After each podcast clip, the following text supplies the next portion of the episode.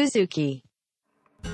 はい、えー前回まではナポレオン戦争以後のヨーロッパの世界そしてビスマルク登場というところまでお話をお聞きしたんですけども今回その続きでございます。はい、えーまあ、ビスマルクがヨーロッパの均衡状態というのを保ってるっていう話をしましたけれども、彼のそのビスマルク体制と呼ばれる彼のその体制の中で重要な概念としてですね、うん。三国同盟っていうのがあります。はいはい。教科書に出てくるやつだなそうそう世界史の教科書に太字で出てきてテストとかにめっちゃよく出るやつねこれね。はいはいはでまあこの三国同盟っていうのはドイツとオーストリアとイタリアで結ばれている同盟なんですね。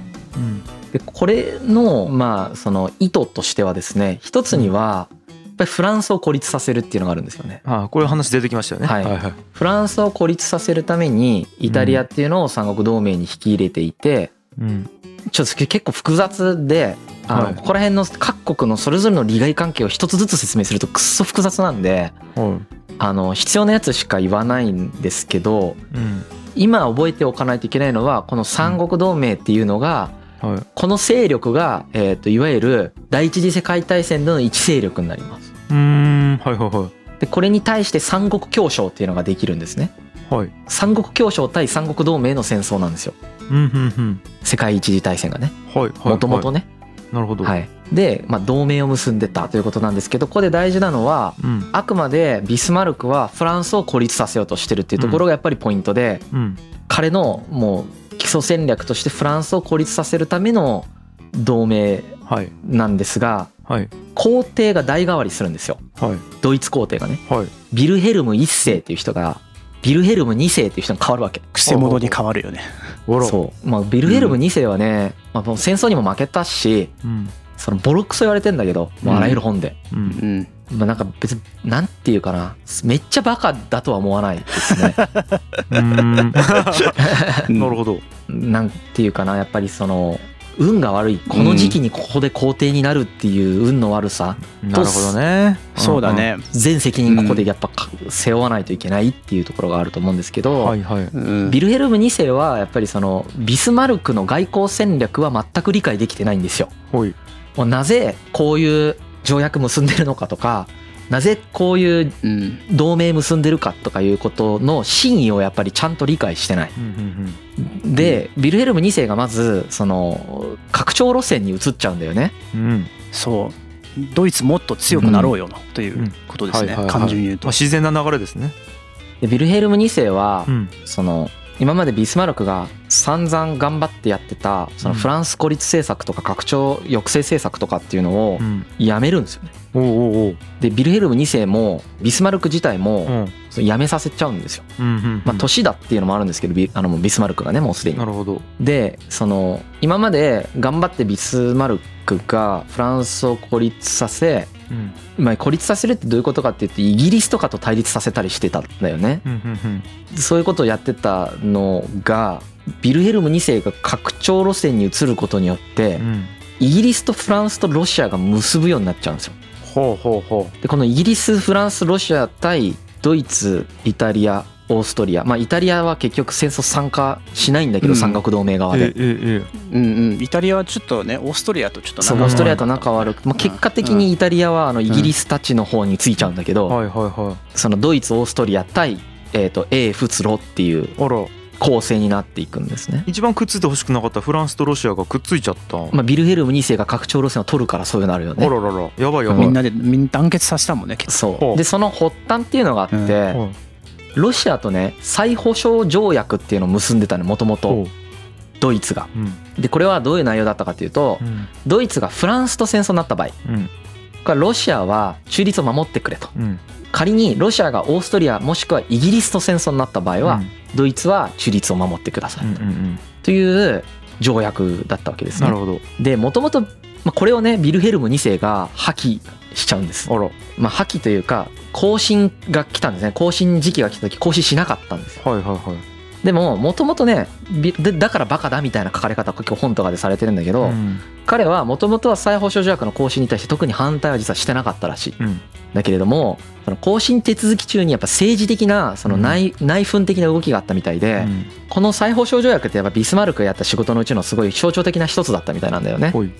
でそのビスマルクをやっぱり追い込んで彼をそのなんていうかな辞任に持っていってそれを決定的なものにしたいっていうそのビスマルク派閥ではない人たちの政治的意図もすごくあったみたいですね。う。わー。そうだね、うん、だから組織がもうその腐りかけてるやつだよねこれね。よくあの言ってるあの向いてるベクトルがうちになっちゃってるやつね。なるほどね。ビルヘルム2世の判断ではなかったかもしれないっていうことですね。まあ最終的に判断してんだけど彼うんがうんうん。そのビスマルクを退場させたいっていう欲望があこの純粋なるファクト認識を妨げてる可能性はとても高かった。なるほど。でビルヘルム2世もビスマルクうるせえなって思ってるし。なるほど。うん。うん、あの若いからねビルヘルム2世、うん。で年寄りがうるせえなって思って老害ぐらいで思ってるわけ、うん。ビルヘルム2世は。う。ん。で周りのその首脳陣みたいな人たちもそのビスマルクがずっと幅を利かせてると嫌なわけですよ。うんうんそれが結託してやっぱ彼をその退場させたいっていうところで、まあ、この再放渉条約っていうものを契機にして、まあ、うん彼の権力っていうのがなくなったよっていうのをまあその象徴的に示したいっていう意図はやっぱりそのドイツ内部であったみたいなんですよねなる。ほどねあともう一つちょっと間接的な背景があるんですけれども、あのドイツとロシアってものすごく貿易をしてたんですよね。で貿易してたのはいいんですけれども貿易でこう進むとこう一つの形として貿易摩擦っていうのが起きるんですよ。はいはいはまあ、ドイツってすごくライジングしてるって前の回でも言ったじゃないですか。でロシアってドイツからめちゃくちゃ輸入してるんですよね。うんなんか機械とか化学製品とか穀物とかあのドイツからガンガン輸入してるのでそのちょっと赤字になってたんですよ貿易収支が。いうんうんうん なってるしそのドイツは他の国にも穀物とかをガンガン輸出してるんですよね。うんでロシアも穀物を海外とかに輸出してるんですけれどもドイツの方がにマーケットを取られつつあるんですよ。はいはうん、そこら辺のくすぶりっていうかもう実は潜在的にありあったんですよね。なるほどはねい。経済的なね。そうですね。なるほど。なので経済のグローバル化によってこう国と国の同士の結びつきがすごく強くなったっていうのは一つの真実なんですけれどもうん。一方で近くなったからこそ生まれる対立っていうのも実はあるわけですよ。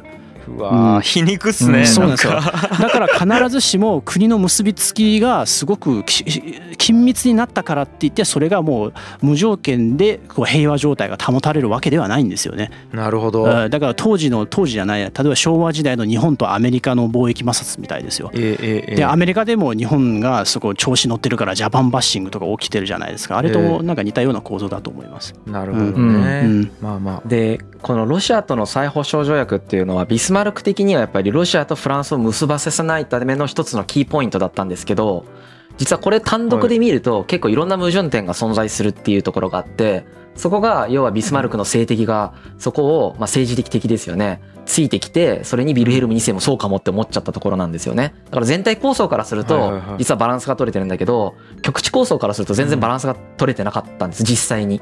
でそれを誰も理解できなかったのビスマルク以外っていうのがあってまあその他の人たちといろいろ同盟を結んでるやつとこれが矛盾してるんですよ。普通に。内容が。うんうんだからこれ綺麗にしないとやばいよねっていうのがドイツの内部ではうん。声として上がってるっていうのもああるんですよね。なるほどね。まあ、ビスマルクレベルが高すぎたってことかな。ちょっと。うん。カリスマすぎてちょっと誰も理解できないっていうのはあるかもしれない。皮肉だよね。だからそのやっぱり俗人的な能力で頑張って国を押し上げてもその後持続できないっていうことをすごく如実に示してるなと。はいはいはいいうふうに思ってまして。ちょっとあれだよね。カエサルの最後みたいだよね。だね。なんかこううん。うん。結局誰もカエサルの本当のビジョンを理解できてないっていう,、ね、だからまさにここでもそういうことが起こっていたし、うん。まあなんていうかどっちが正しいかっていうのは実はその結構難しい判断でうん。あのどっちがバカだねとかどっちが正しいねとかいうことは結構簡単なんだけれどうん。ここでまあ本当想像この情報だけじゃ想像できないだろうけどうんうん。こういうことって会社でもやっぱあるもんね。ある現実世界でいくらありますよね。あるある。のどっちの側の話を聞いても妥当に聞こえる時であるとかええ。理がある時っていうのはやっぱありますし、うんえー、と対局で見た時とその中局中その中期的なもので見た時と短期的に見たもので結論が全然違ってええ。ポジションによって見る場所が違ったりだとかこの人だけ対局見ちゃってるけど誰もその人が対局見てること知らない時ってあるじゃん。あるあるある。だから面白いなってそうだよね。もう本当に。今ねちょっと話あれですけどもコロナとかで相当その判断を全員がさせられてる感じがめちゃくちゃあるんですよね。うんそうなんだようんねでちなあるある。ちなみにビスマルクはねちゃんと言ってんの。あの、はいはいはい。これがどういう理由でこういうことをしていてなぜ再保障条約を更新しないといけないかっていうことをうん言ったんだけどやっぱ分かんなかったみんな。うん。まあね。聞いたんだけどもう分かんなかった。っうん。うん。ていうので、まあ、破棄をされてしまうと。なるほど。そう。で破棄したことによってあのロシアとフランスが同盟を結ぶ余地が出てくるもんね。余地が出てくるんだけど、うん。この時のドイツの首脳部もビルヘルム2世もですねロシアはフランスと結ばないと思ってるんですよ。ほう。これも皮肉なんですよ。うん。ドイツ皇帝とロシア皇帝ニコライ2世はビルヘルム2世とニコライ2世はまずいとこ同士なんだよね、あそういうあはい。はい。親戚なんです。えでビルヘルム2世はニコライ2世とこう会ったこともあってえ。結構言うこと聞いてくれんなって思ってるわけ。実際言うこと聞いてくれるタイプだったわけ。彼は。はいはいはい。でその感覚を持ってるわけ。ビルヘヘルム2世はね。でまあ再保障条約を破棄したぐらいでロシアとフランスが結ぶことはないだろうというふうにうん。思ってるし思ってたわけなんでかっていうとロシアの法廷のその周りっていうのは当時親独派つまりドイツに親しいって書いて親独派ねうん。の人たちがうん。占めてたからなるほど。仲良かったんですねドイツとね。はいはいはい。だけ。ど実はロシアの中ではうん。親独派とうん。あと親フランスの親仏派が 拮抗してたんですよ本当は。また中で分裂してるんですか？ロシアの中では分裂して拮抗してたの時にうん。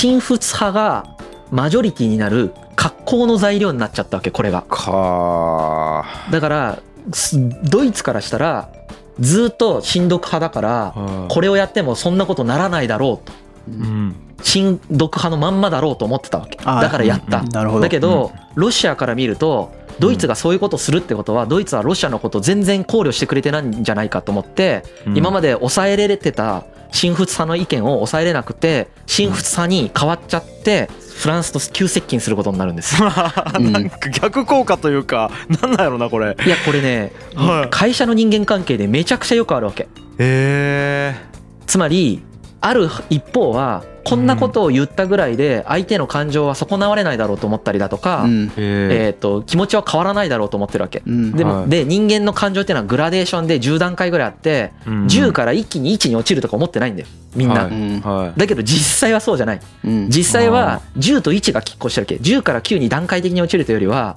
10と1が拮抗してたりしててそのせめぎ合いの中に各人間は存在してるわけ。うわーそれがあるきっかけをもとに席を切ったかのように一気に変わったりするわけ。感情っていうのは。そういうのが国家レベルでも起こってるってことです。これがロシアで起こったんです。うん。だからドイツはそれを読み切れなかったんです。うん。でもビスマルクは分かってたから言ってたわけ。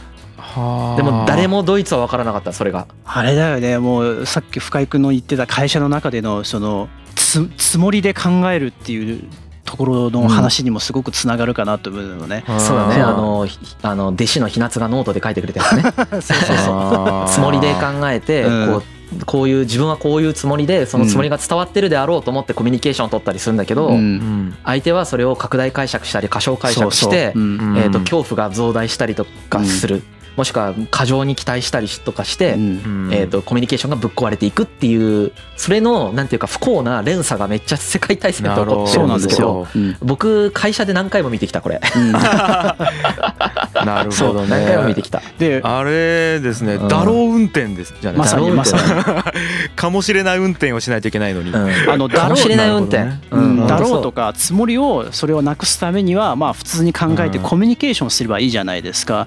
でも当時のこの世界まあ世界というかまあヨーロッパの国々ってそのコミュニケーションが実は結構難しかったんですよね。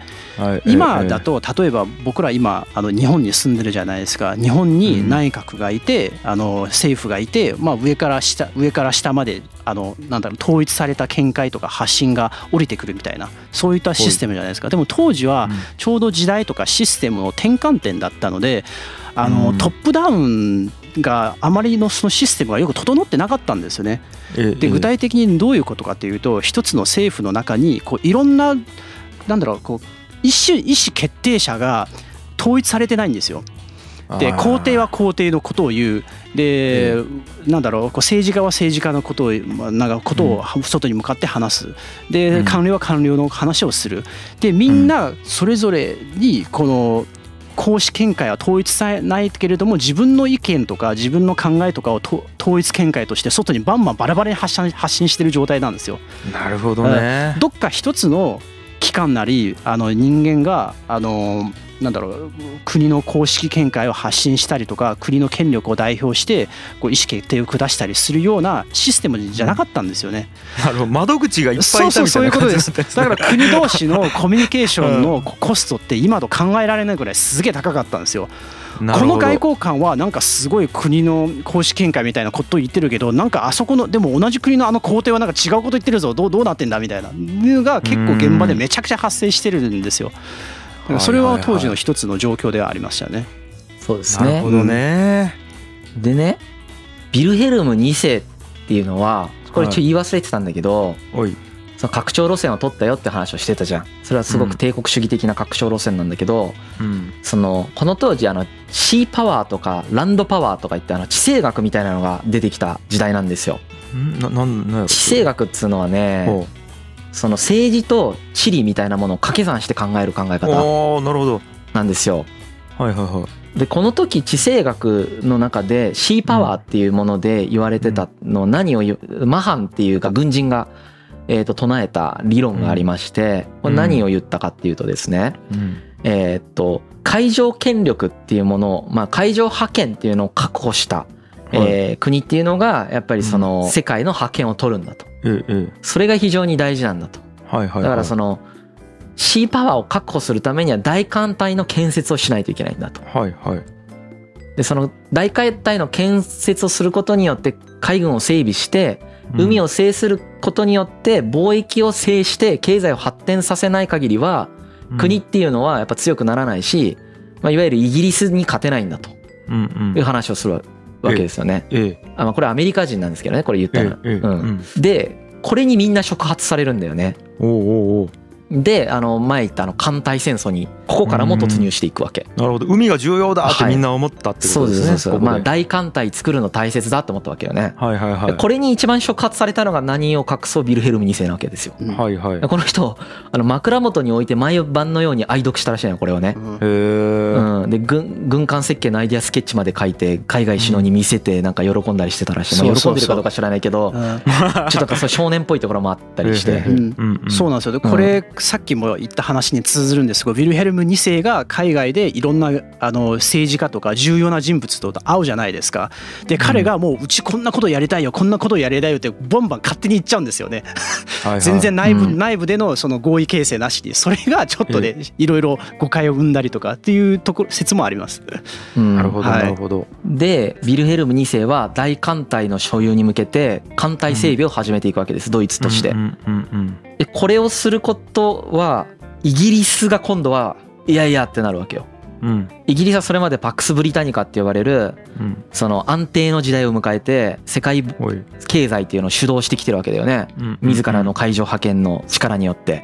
うん。いきなりドイツがさそこで艦隊建設始めたらはい。これはもう我々への挑戦だろうと受け取るわけです。イギリスは。これによってドイツは、まあ、くしくもですねロシアそしてイギリスどっちともに喧嘩を売った形になるんですよね。あっちゃうん、ー うん。でこれで、まあ、さっきも言ったけどまずロフツ同盟っていうのが出来上がる。えこのロフツ同盟っていうのはロシアとフランスのことね。えうんうん。うん、これもさっきも言ったんですけどまあ再補助諸条約の破棄っていうのはロシアからするといろんな不安を抱かせる態度だったわけですよね。うん。それまで拡張路線もなく野心も見せなかったドイツはうん。その誠実な仲介者っていう地位と呼ばれてるんですけどビスマルクの時代はまあ誠実な仲介者としてこう周りの仲介をしてくることによってヨーロッパの均衡が保たれていたのに仲介者という地位を捨てたように見えるんですよね。はいはいはいこれをすること自体が。うん。でそれが新仏派のロシアの中の新フランス派の人たちを触発してそっちの方がマジョリティになっていって主導権を握っていってしまうと。という状況が起こって、えーとうん。フランスに近づくことになりますロシアが。はいはいはいはいでここの中で一つその起起こったことっていうのはうん。フランスの資本協力によってうん。シベリア鉄道を作ることなんですよロシアが。おうおうまあこれが起こりますね。おー。あの長いやつですね。長いやつ。そう。はいはいはい。でこれを作るってどういうことかっていうとうん。ロシアが極東つまり日本とか中国の方向に向かって軍隊を動員できるってことですよね。大量の。あーはいはいはい。ありましたね。鉄道の発達が、はい。そうん。だからロシアの極東勢力に対するその抑えになっていくわけだよねこれが。はいはいまあこういうことも起こってくるわけ。ロフツ同盟が結ばれることによってそういう極東方面のなんていうかな状況も刻一刻と変わっていくわけ。はいそして日露戦争まで行くんだけどね、うんうん日本はそれが怖いからうん。ロシアと対峙していくことになるんですけど陸軍としても海軍としてもですね。はいは、はい。い。っていうのがありますと。はい。でここででイギリスがどうなるか。さっき言ったイギリスは脅威を感じました、えー、とドイツのが艦隊を作り始めて脅威を感じました。うん。で当時イギリスっていうのは栄光ある孤立っていう、まあ、一強時代から脱落し始めてる時っていう話をしましたよね。はいはいはい。でこの当時あの南アフリカ植民地でボーア人が戦争を起こしてるんだよね。そうそう。ほう。これあのガンディとかがあのボランティアで参加してたやつね。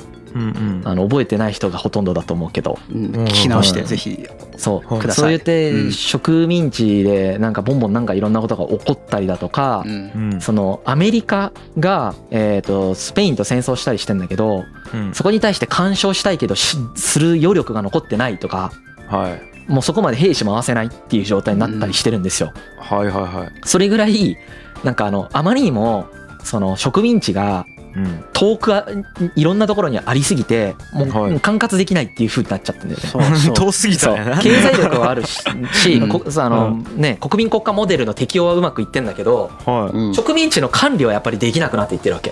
いなるほど。はい。利害対立もねたくさん起きるしね。そうそうそうそう。そう。う。んうんうん。ででしかも極東方面にはそのドイツがさらにドイツは極東方面にも日清戦争の後にうん。干渉していくんだよね。ううんんこう進出していくわけ。そう。うん。清の利害にもこう進出してうん。うん。あのいろんなところにアフリカであるとかその中国であるとか、まあ、いろんなところに実はドイツはいきなり一気に手を出し始めるんですよ。そのビスマルクの反動もあって。はいはいはその中にはあの前の回でヤンヤンが言ってたみたいな要はドイツとしても焦りがあって自分たちだけ植民地あんまり持ってないんだよね。そう。あー。ずーっと仲介者してたし僕新興国じゃんドイツ自体が。だから植民地持ってないから自分たちだけ持ってないっていうのが逆に怖いわけですよ彼らは。もうもう富国強兵をしないとやっぱ自分たちはもう潰されるっていうやっぱ危機感はあったんですよね。そうですそうです。うん。でそれが怖いんでもう頑張って植民地取りに行こうとかその利害をガンガンガン取りに行こうとしてるわけだよね。植民地だけじゃなくて。利害を取りに行こうとしてるんだけれどもそれがイギリスから見ると、まあ、うん。でかい脅威に見えていくので、うん。イギリスはここでですねその栄光ある孤立を捨てることにするんですよ。情勢が変わってきたんで。で誰と結んだかって言ったら日本。うわー急に出てきたよ。はい。その当時新興国であった日本。はい。この日本は実はロシアが仮想敵国だった。当時。ロシアは極東まで持ってくる鉄道を整えつつあるしうん彼らはバルチック艦隊っていう艦隊も持っているうん大国である。そして彼らは朝鮮に対して野心を見せてうん。いる。で朝鮮がもしロシアに取られたら日本はロシアとある意味すごくちっちゃい海を隔てて対峙してしまうことになる。はい。それはとても危ない。ということで日本としてはロシアを食い止めたい。うん。はい。っていう考え方がありますね。うん。で実際に日本はさらにイギリスから戦艦もたくさん買ってるわけで結構親和性も高いわけですよ。一方でこの段階でロシアとイギリスっていうのはいろんなところでうん。利害が対立してるんですよね。中東アフリカ中国とかかな？いろんなところで対立をしているという状態があって、えーとうん。まず栄光ある孤立っていうのを捨てて日英同盟っていうのを結ぶんだよね。日本からするとめちゃくちゃすごいことが起こったんだ。よ。あのはい今までちょんまげ作って近代国に頑張ってなろうってなってうん頑張ってやってた。その近代国家になった瞬間に、まあ、ある意味当時のランキング1位のにイギリスが誰とも同盟結んでないのにいきなり日本と結んでくれるっていうことですごい湧き立つわけ日本は。まあロシうん。ア対ロシアで利害が一致したんだよね。うん。そう。対ロシアで利害が一致してね。うん。それ日本は陸軍国だったから当時ねまだ。うん。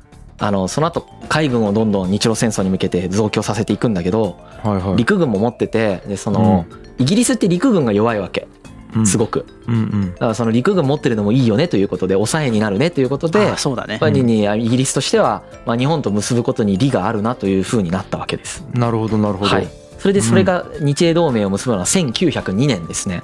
うん。でその後今度イギリスはフランスと結びます。うん。今までフランスとイギリスは結構これもいろんなところで利害が対立してたんですけどうん。これもドイツっていう脅威に対してうん。フランスとイギリスそれぞれが譲歩して、うん。まあ、特にこの時はフランスがイギリスに譲歩してはいはい。対立するのをやめるんです。はいはい。ちょっと対立してる場合じゃないねと利害が。うん。今までドイツが対立させてたわけよね。はい。ビスマルクが。はいはいはい。ある意味ねフランスとイギリスを。ええ。で誠実なる仲介者だよって言って出て行って話し合いをしてるけど対立してるから物事が前に進まなかったわけ。えそれがビスマルクいなくなってビルヘルムが2世が拡張路線取ったもんだからえはい。フランスとイギリスはあドイツ危ないじゃんってなって今まで対立してたやつ引っ込めてうん。結ぶことになったですよね。は一番恐れてたことの一つですよねこれは。はい。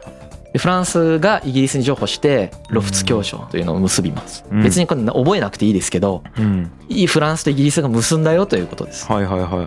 主にアフリカの分割にでなんかぶつかってましたけどはいはいはそこにねなんならドイツが来たんだよね。いはい。うん。共通の敵が来たっていうことかな。そう。はいはいはい。なんか一番後発としていきなりドイツがボーンって出てきちゃってはいはい。うわっみたいになってイギリスとフランスが。はいはい。もうこれは一緒にドイツを追い出そうみたいな感じではいねはいはい。結んで。うんいくわけですよね。でこのイギリスとフランスの中の悪さって結構筋金入りだったんですよ。うん。中世からずっとイギリスとフランスって仮想敵国なんですよお互い。うんうんそれがドイツが統一されてライジングしてきたことによってうん。もう本当になんていうかな奇跡的にここの2つの仮想敵国関係っていうのが解消されるんですよね。えー、ライバル同士みたいな感じだったんですねはい。うん。でフランスがライバルじゃなくなったことによってはい。イギリス海軍ってねうんその地中海での戦力っていうのを落とすことができるようになってうん。そのドイツ艦隊がいる北海っていうところに戦力集中することができるようになるんだよね。はいはいはい、うんだからこれもすごくイギリスにとって重要なことだったんですよね。なるほど。なるほど。無駄にリソースを使わないでよくなったんですね。はい。そういうことです。基本的にそういう同盟とかねこういうあのこれは協商なんだけどうん。協商とかのその利益というかメリットってそういうのが多いよね。はいはい、安心できるんですね。そうそうそうそうこはいはいはい、でこの段階で、えー、と結ばれてるのがロフツ同盟っていうロシアとフランスが結んだよっていう話と、うん。英仏協商っていうんうんううん。イギリスとフランスが結んだよって話だよね。うんうんでここに今度イギリスとロシアが結ぶわけ。対立してたのに。うんおうおうおう。これは1907年ぐらい。素晴らしい。っていうことはコンボだよね。全部くっついた、うん。全部くっついてるけどそのイイギリスをうん。ハブにしてはいうん。じゃんけんみたいになってるよね。うん じゃんけんみたいになってるね。うん。なんか関係性が。はいはいはい。ロフツ同盟英仏協商うん。英ロ協商だから。うんイギリスとロシアですよね。うんうんうん。でこれこれを三国協商って言うんです。この3つを束ねて、はいはいはい、うん。なるほど。だから三国が三国同時に何かしてるわけじゃなくて、うん。うん。それぞれがそれぞれ結ぶことによってうん。体制が出来上がってる状態。うん。はいはいはいはい。ですね、これはちょっとと結構世界史のテストとかにも役立つ情報かも、はいはいはい。これでヨーロッパが大体にうん。2勢2つの勢力に色分けできるようになった時期だったよね。うん。うん。でこれもなんでこれが起こったかっていうとそのバルカン半島から中東方面にドイツが進出してきたんだよね。で今までイランとかアフガニスタンとかチベットとかでイギリスとロシアの両国っていうのは対立してたううん。んで対立してたんだけどその対立っていうのを一旦ここでこういうふうにしようっていうふうに決めてううん。ん解消させてでドイツに対抗しようっていうふうにするわけです。うん。なるほどね。いやビスマルクすごいっすねビスマルクすごいですすごいですよ。相当すごいですね、うん。ここまで予測してたからずっと解決せずに対立させてたんですね。そういうことです、ね。だからビスマルクがいないからこうなっちゃったんです、うん。なるべくしてなったということです、うん。はあなるほど。いやーそうだね。逆にこういうわかんないですけどこういう今僕らが享受しているこの平和なうん。い今のところ日本で少なくとも日本で享受している平和なこの状況っていうのはまあ誰か知らない人たちの努力によっていろいろ成り立ってるかもしれないというふうにね。僕純粋にビスマルクの話読んで思いましたよ。確かにね。なんか対立に見えるようなことをわざと起こさせてうん。本当の対立をさせないようにさせてるっていう感覚ありますね。うん。まあ分かんないですけどね。うん。何も分かんないですけど。あともう一つねこのその英ロ協商が結ばれたきっかけはやっぱりその日露戦争でロシアが負けたことなんだよね。ううん。んその日露戦争でロシアが負けたことによってうん。ロシアっていうのは極東への進出っていうのを一回諦めるんですよ。うん。はいはいはい。この諦めるっていう戦略転換うん。がえーっとその今までまあこれちょっと詳しく言うと長くなるんだけどうん。戦略が転換されちゃったんだよねはいはいはい。ロシアの中で。ヨーロッパの方に行くもんね。うん、ヨーロッパというか西の方に行くのか。うん。なるほど。そうそうだね。南。極東諦めるしうん。中央アジアでそのイギリスに譲歩するし国力も落ちてるしうん。そのロロシアが野心を見せづらくなるっていうのもあったんだよね。なるほど。やっぱり。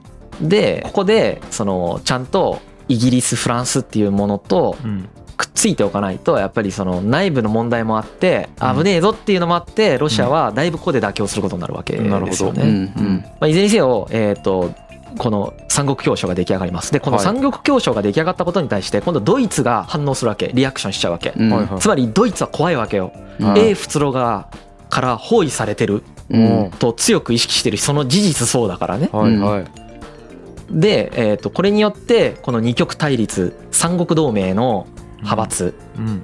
まあ、ドイツオーストリアハプスブルク。うん。オーストリアとハプスブルクっていうのは同じ国ね、うん。とイタリア。うっていうん三国同盟と,、えー、とイギリスフランスロシアっていううん。構図うん。ですね。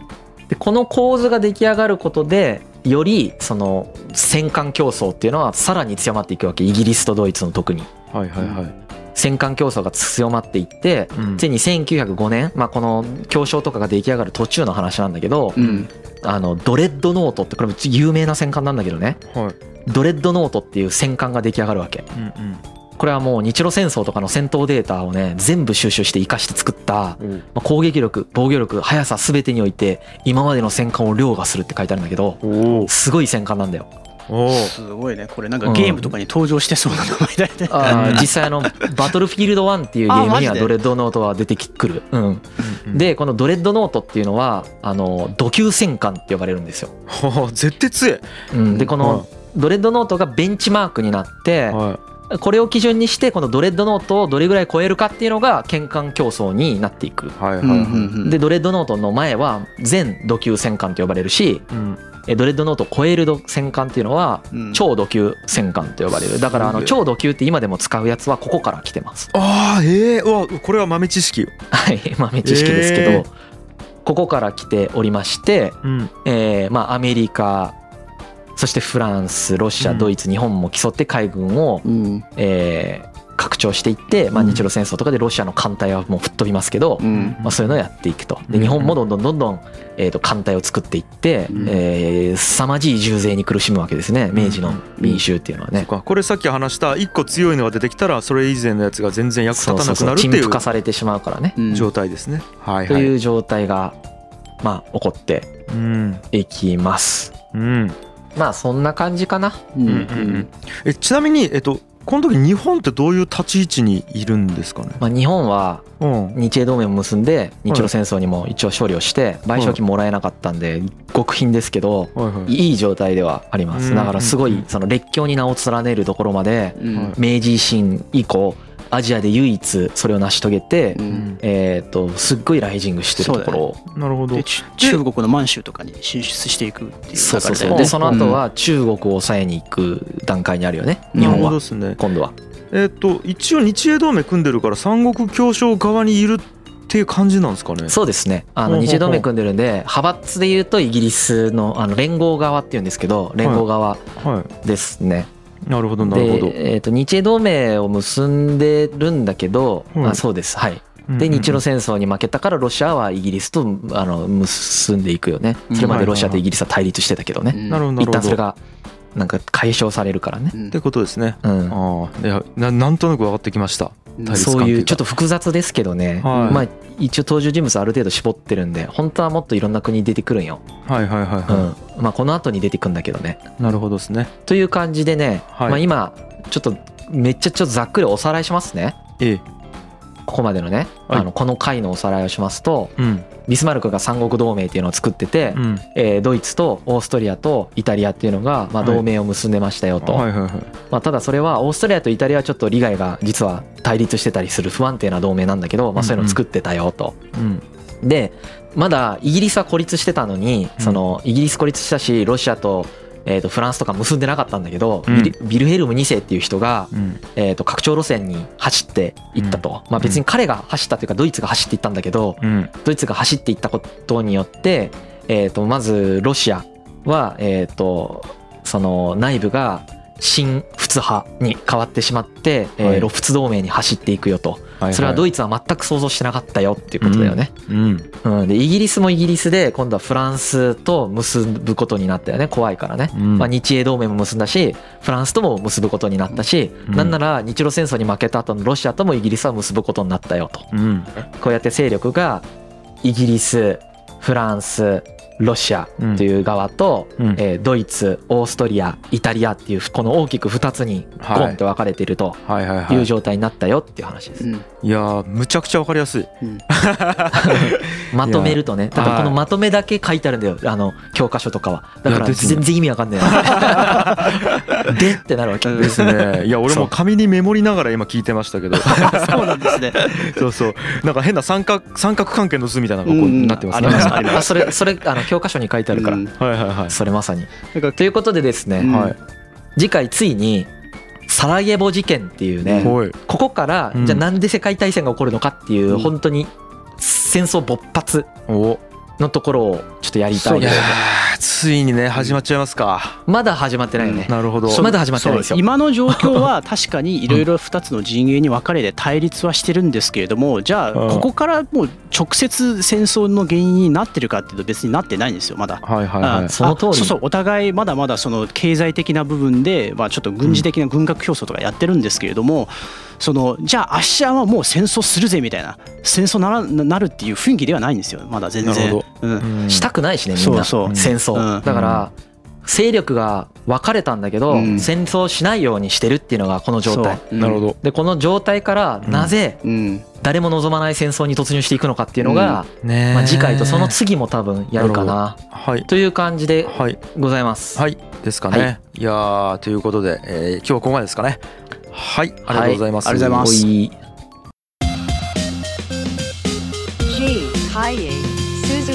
す.